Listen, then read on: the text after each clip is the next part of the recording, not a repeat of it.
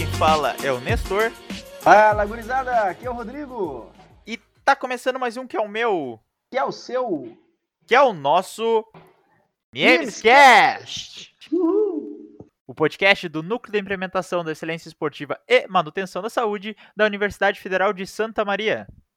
Então, mais uma sexta-feira, hoje, dia 7 de agosto de 2020, mais um Niemescast para você que nos acompanha.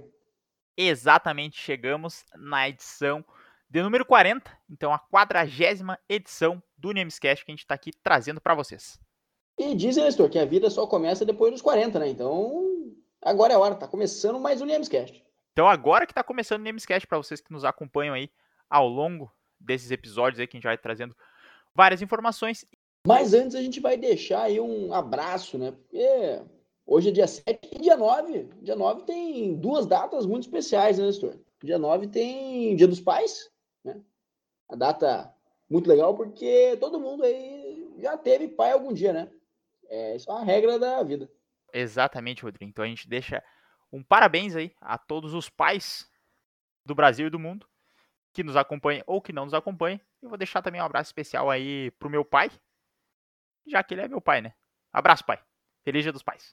Ao meu pai e a todos os pais que nos ou- ouvem, escutam ou acompanham o programa. Eu também vou deixar um abraço especial pro meu pai, que talvez não acompanhe, ele não é muito da plataforma podcast. Vou deixar um abraço pro pai do Nestor também, porque também chama Nestor, né? Então acho que é uma boa deixa. E vou deixar pro nosso pai ilustre aqui do Nimescast, que é o Luiz, né, cara? Luiz que há quatro anos atrás, posso estar enganado, mas teve em sua vida aí a radiante Marina nascendo, então ele aí que se tornou pai. Paizão. Isso aí, Luiz, um abraço para você também. Exatamente, Luiz, que é, é parte aí do, do nosso programa, sempre trazendo belíssimas epígrafes, que hoje também, no final do programa, vocês vão escutar. Um abraço, Luiz, e abraço também ao teu pai, Rodrigo. E abraço a todos os pais do Brasil e do mundo. Então, depois de um monte de abraço a um monte de pai aí no mundo e fora, a segunda data é mais importante para ser comemorada, né? Que é o meu aniversário. E não é tão importante assim. Mas é uma data comemorativa aí, isso aí, 27 anos na sua. A vida é isso aí. Valeu, um abraço. Cara, um grande abraço. Eu ia te dar um abraço só no domingo, né? Quer dizer, não ia te dar um abraço. Um abraço virtual somente. Mas já fica aí meus parabéns a ti que tá completando 27 primaveras, ver- invernos. Invernos. Agora é inverno ainda. No inverno. Então, 27 invernos na sua vida. Isso, muito obrigado. Vou fazer 27 invernos e aí tenho 26 do resto. Eu vou completando até o final do ano que vem, eu completo tudo, 27 de cada. Perfeito. Então agora a gente pode iniciar o nosso tema, as Olimpíadas de Inverno, devido aos abraços aí, um programa bastante carinhoso. Então a gente vai falar das Olimpíadas de Inverno, como a gente já falou, que fazem parte aí, junto com os Jogos Olímpicos da Juventude, junto com os Jogos Olímpicos de Verão e junto com os Jogos Paralímpicos, dos quatro Jogos Olímpicos dentro de uma Olimpíada, que a gente falou lá no primeiro programa, sendo que a Olimpíada é um ciclo de quatro anos, onde tem os quatro Jogos Olímpicos dentro dele.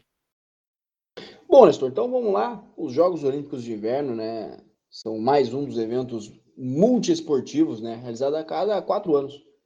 Eles reúnem modalidades disputadas no gelo e na neve, sendo um dos eventos máximos do movimento olímpico, ao lado dos Jogos Olímpicos de Verão, igual tu já falaste, Jogos Olímpicos da Juventude e os Jogos Paralímpicos. Pois é, o, o primeiro evento aí multiesportivo internacional para os desportos de inverno acabaram sendo os Jogos Nórdicos, que foram realizados na Suécia em 1901. Originalmente, esses jogos eram organizados pelo general Viktor Gustav Bock, pode ser assim a pronúncia ou pode não ser, e os Jogos Nórdicos foram realizados novamente aí em 1913 e 1905, e em seguida quadrienalmente, para quem não sabe, quadrienalmente é a cada quatro anos, até 1926. É interessante a gente observar que a partir de 1908, nas Olimpíadas de Londres, é, além dos Jogos Nórdicos, né, alguns esportes de inverno eram observados nas Olimpíadas de Verão, né, nos Jogos Olímpicos de Verão. Eles tinham uma semana dedicada nessa, na, nos Jogos Olímpicos, né, para a realização desses esportes, né. Dessa forma, então, a primeira competição de caráter mundial, então, a reunir esportes de inverno, foi a Semana Internacional do Desporto de Inverno. Olha que criativo, né? Realizada em 1924 na cidade francesa de Chamonix. ou qualquer coisa parecida com isso. Né? É, e pensando em 1924, só dois anos depois é, dessa data que o Comitê Olímpico decidiu dar o, alcunha, né, o, o de, Jogo, de Jogos Olímpicos a essa competição aí de 1924, né, que aí passaria a acontecer regularmente, intercalado ao, aos Jogos Olímpicos de Verão. Pois é, essas modalidades de inverno aí acabaram, como o Rodrigo já bem falou, em 1908, sendo que a patinação foi o primeiro esporte de inverno a estrear na Olimpíada e posteriormente aí na Olimpíada de 1920, nos Jogos da Antuérpia, o hóquei no gelo também foi introduzido nas Olimpíadas normais, porque como o Rodrigo já bem elucidou anteriormente, somente em 1924 foi, foi criada uma competição somente para os Jogos de Inverno. Bom, no princípio, né, os Jogos Olímpicos de Verão e de Inverno eram atribuídos ao mesmo país, então eles eram realizados também no mesmo ano. Né? Foi assim até a quarta edição na Alemanha, em 1936, o ano que Berlim sediou os Jogos de Verão e Garmisch-Partenkirchen sediou os Jogos de Inverno. Gostei da, de... da entonação, Rodrigo, do Garmisch-Partenkirchen. Ah, muito obrigado. Desculpa, desculpa te interromper, mas é que eu acho que merece ser falado isso aqui no programa. Ah, muito obrigado, Nestor. Confesso que eu não treinei para falar isso antes, não. Isso aí foi, foi realmente emocional ali. Eu me emocionei na situação e, e saiu essa. Isso aí, né? Isso aí que vocês viram. Então, depois de duas edições canceladas por causa da Segunda Guerra Mundial, né? A edição de Sapporo em 1940 e Cortina d'Ampezzo, que eu acredito que seja na Itália, né?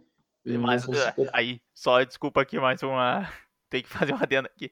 Se for realmente na Itália, tu falou com a, com a mãozinha ali do italiano, não sei como é que como, é claro, né? É o gesto. Ah, não, só para só pra saber isso, para elucidar claro. também para os nossos ouvintes que a gente está fazendo certo. Porque todo mundo sabe, quando se fala italiano, tem que falar com a, mão assim. Para quem não está entendendo como é que é, tu coloca o polegar junto com os outros quatro dedos, como se fosse formando uma ponta. Coxinha, assim, é coxinha, né? Coxinha, é, coxinha, um monte de coxinha, coxinha, né? Coxinha. Um monte de coxinha. Pô, perfeito, Rodrigo. Tu elucidou muito bem aí. Muito obrigado. É, é isso. Coxinha, um monte de coxinha, e aí tu balança ela e fala italiano. Que aí é, é só balançar que o sotaque vem naturalmente. É impossível Isso. falar Dampezzo e não falar assim com a mão e não sair italiano purinho, né, cara? Isso em 1944. Vamos continuar então.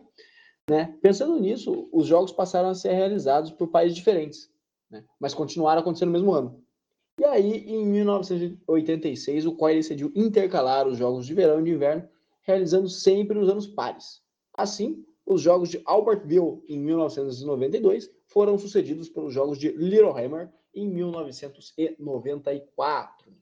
Eu, eu, novamente eu tenho que tocar, eu posso estar sendo extremamente redundante aqui, mas a, as pronúncias que estão sendo faladas nesse programa tá realmente excepcionais. Eu tô gostando Coisa muito. Coisa linda, né?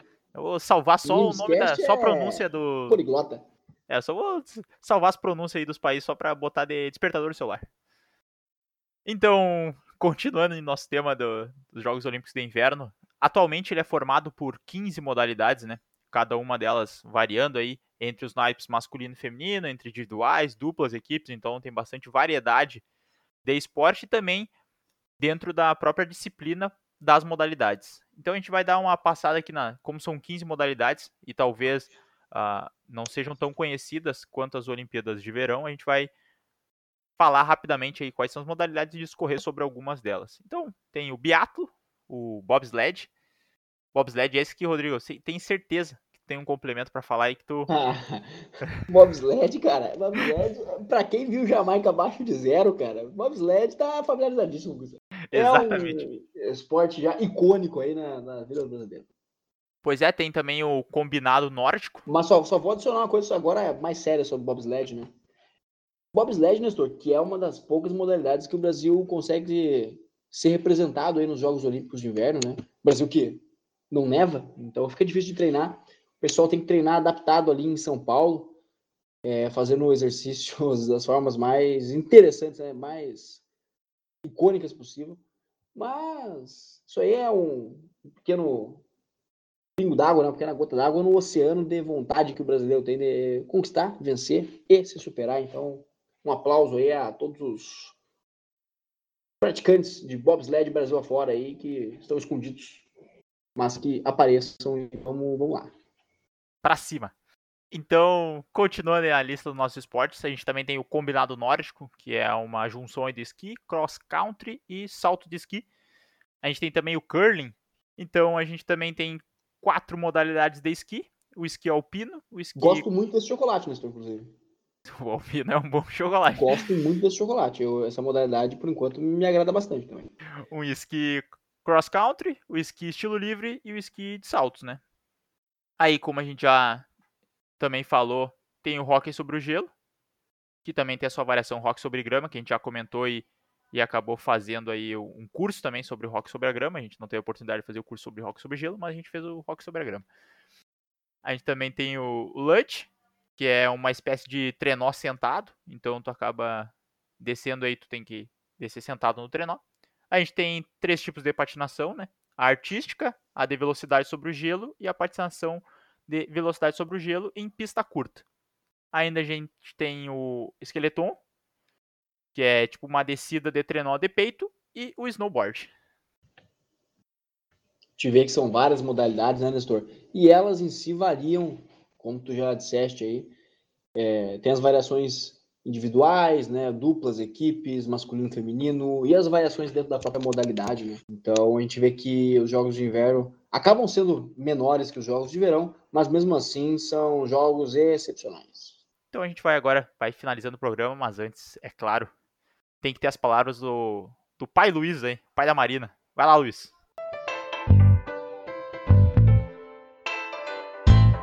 Epígrafe do fim de semana. Olá, meus amigos. Aqui o professor Luiz Fernando, professor Luiz Fernando Coaso Lemos, falando mais uma vez na epígrafe, né? Essa semana não vou trazer frase nenhuma. Eu vim apenas dizer que para mim essa semana é uma semana muito importante. Dia dos Pais. É, foi com essa data eu passei a entender realmente o que é o amor, entender como é importante a gente se preocupar com uma pessoa, como a gente a nossa vida muda por completo. E o amor que eu tenho pela Marina me faz cada dia trabalhar mais forte, me faz ser uma pessoa melhor, me faz tentar pensar em cada ação para fazer o bem para as pessoas, para que a minha filha esteja num mundo melhor. Então, nessa data, Dia dos Pais, eu desejo um feliz Dia dos Pais a todo mundo, que todo mundo possa, todos os pais possam estar perto dos seus filhos, possam dar tudo o que eles merecem, mas em especial muito carinho, que possam uh, estar sempre muito próximos, muito amor, muito amor. É isso que eu quero desejar a todo mundo. Um grande abraço, pessoal, um grande abraço. Feliz Dia dos Pais. Então, com essas belíssimas palavras aí, temáticas, alusivas ao Dia dos Pais, tem como não se emocionar. Parabéns, Luiz. Parabéns aí pela paternidade, parabéns por tudo aí. E vamos nessa, tamo junto. É isso aí, parabéns novamente ao Luiz aí e parabéns a todos os pais. Lembrem sempre, pessoal, fiquem em casa se for possível, se protejam, usem máscara, usem álcool gel e não esqueçam de beber água, que beber água é bastante importante para que tu fique hidratado e teu pai também fique hidratado. Então lembra ele de beber água. Porque a melhor coisa que você pode fazer para uma pessoa é realmente o melhor presente que pode dar é cuidar da saúde dela, né? Mesmo que isso implique em obrigá-la a fazer coisas que ela não quer fazer de jeito algum, mas que vão estender a vida dela com qualidade para sempre. Perfeitamente. Então, a gente vai encerrando mais um programa, mais um especial das Olimpíadas. Fiquem bem, um forte abraço virtual para vocês e até semana que vem. É isso aí, pessoal. A gente vai ficando por aqui então e vejo vocês, escuto vocês, vocês me escutam na semana que vem. Um abraço. Valeu e eu fui. Falou, fui!